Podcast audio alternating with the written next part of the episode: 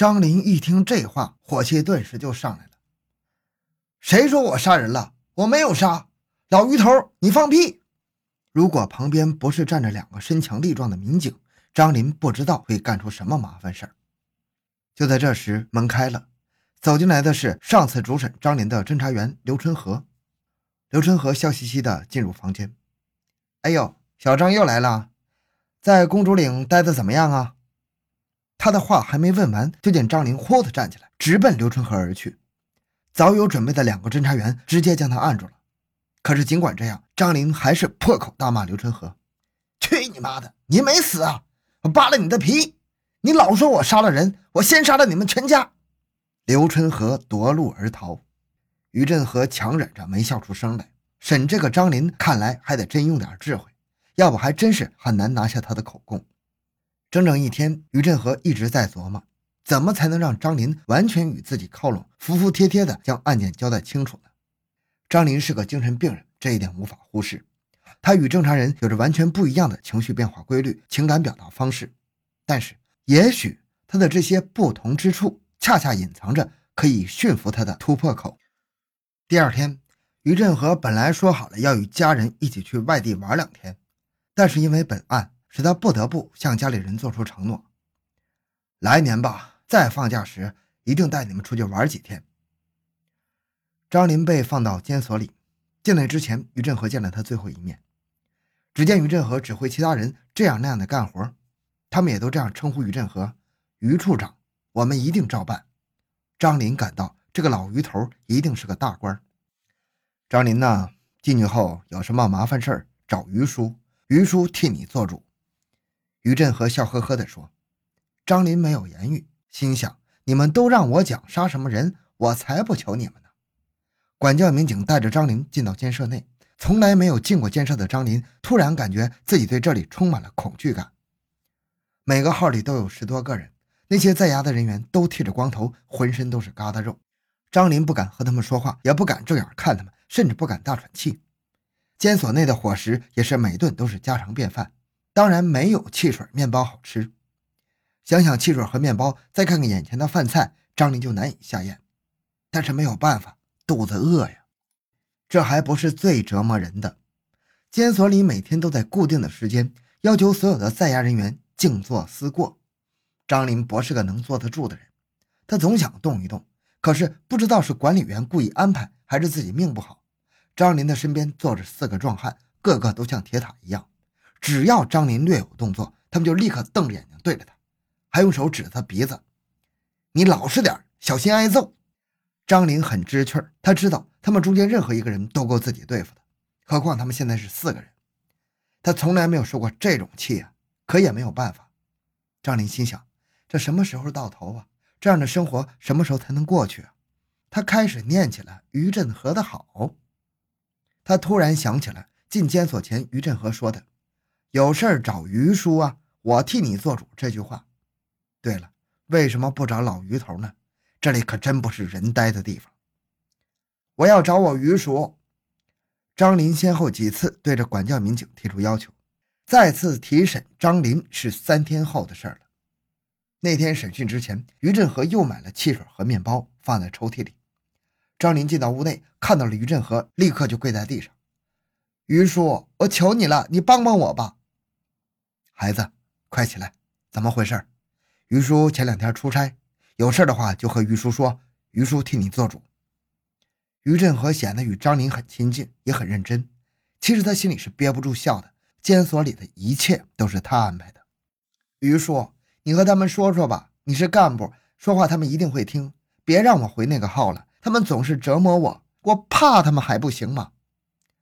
张林咧着嘴，任凭两个侦查员怎么拉也不肯起来。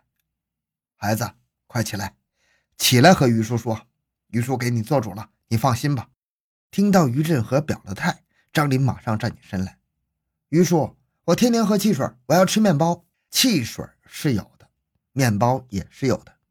但是张林呐，你不和于叔说实话，我怎么能给你吃呢？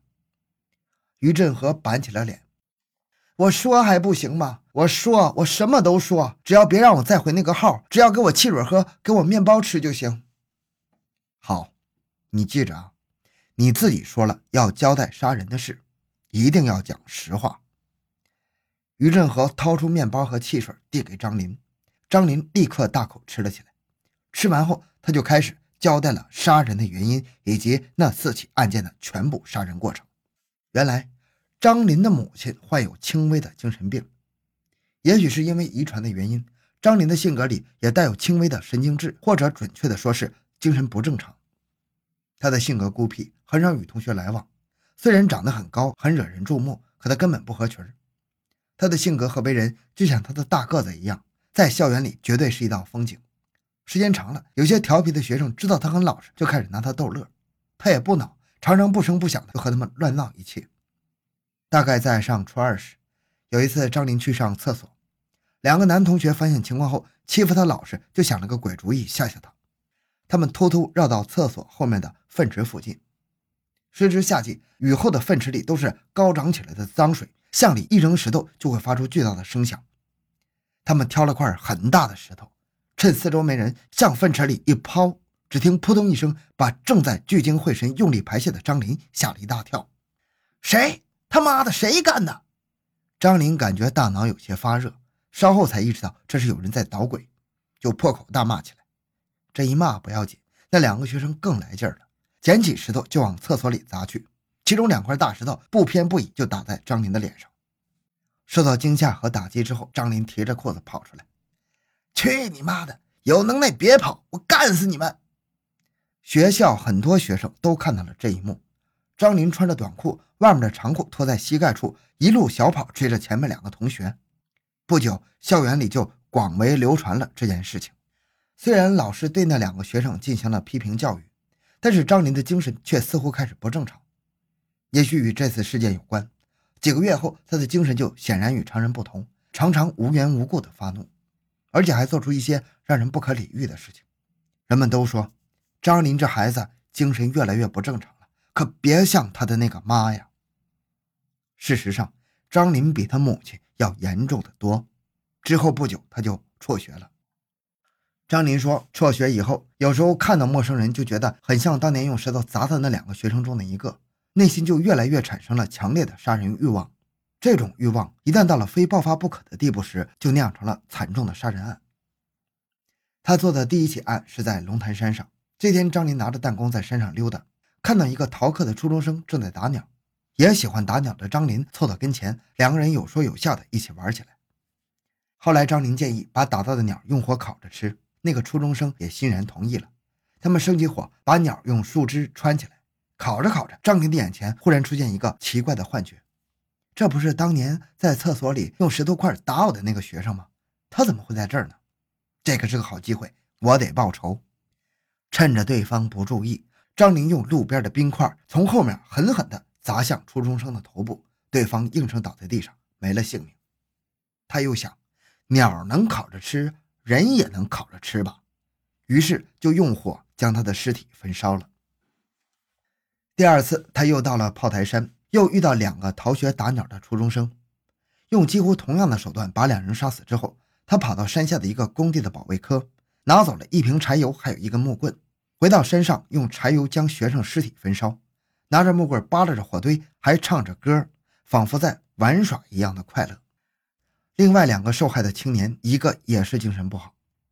有一天，张林在江沿的一边打鸟，那次张林带了斧头。巧遇被害人赵文军在江边散步，他们搭上话，说着说着就发生了争执。张林恼火，又产生了幻觉，觉得眼前这个人就像中学时欺负他的同学，就操起斧头将赵文军砍倒在地，然后抛尸江边，独自扬长而去。最后一次被他打死的是吉林市玻璃厂的某工人。中午的时候，那个工人从工厂跳墙出来，恰巧遇到了正在墙外打鸟的张林。你干什么呢？别干坏事！工人吓唬他，听到这话，张林眼前又出现了幻觉，觉得初中时那小子又来了，于是冲上去操起斧头把他砍死了。为了核实张林交代的情况的准确性，于振和带着张林到四起案件的现场进行了复核，结果证实现场情况和张林交代的完全一致。鉴于张林患有严重的精神疾病，案子破获后，他又被送到公主岭市精神病医院接受长期治疗。从医务人员传出来的消息称。张林在精神病院一直在叫嚷着要杀死三个人。第一个是他父亲，他生了自己却没教育好自己，没有给自己好的生活环境。第二个是他的妹妹张燕，张林怀疑是妹妹举报了自己，才导致自己被公安机关抓获了。第三个人就是于振和，他骗了自己，不然自己不会回到精神病院的。好，这个案子就讲到这里。小东的个人微信号六五七六二六六，感谢您的收听，咱们下期再见。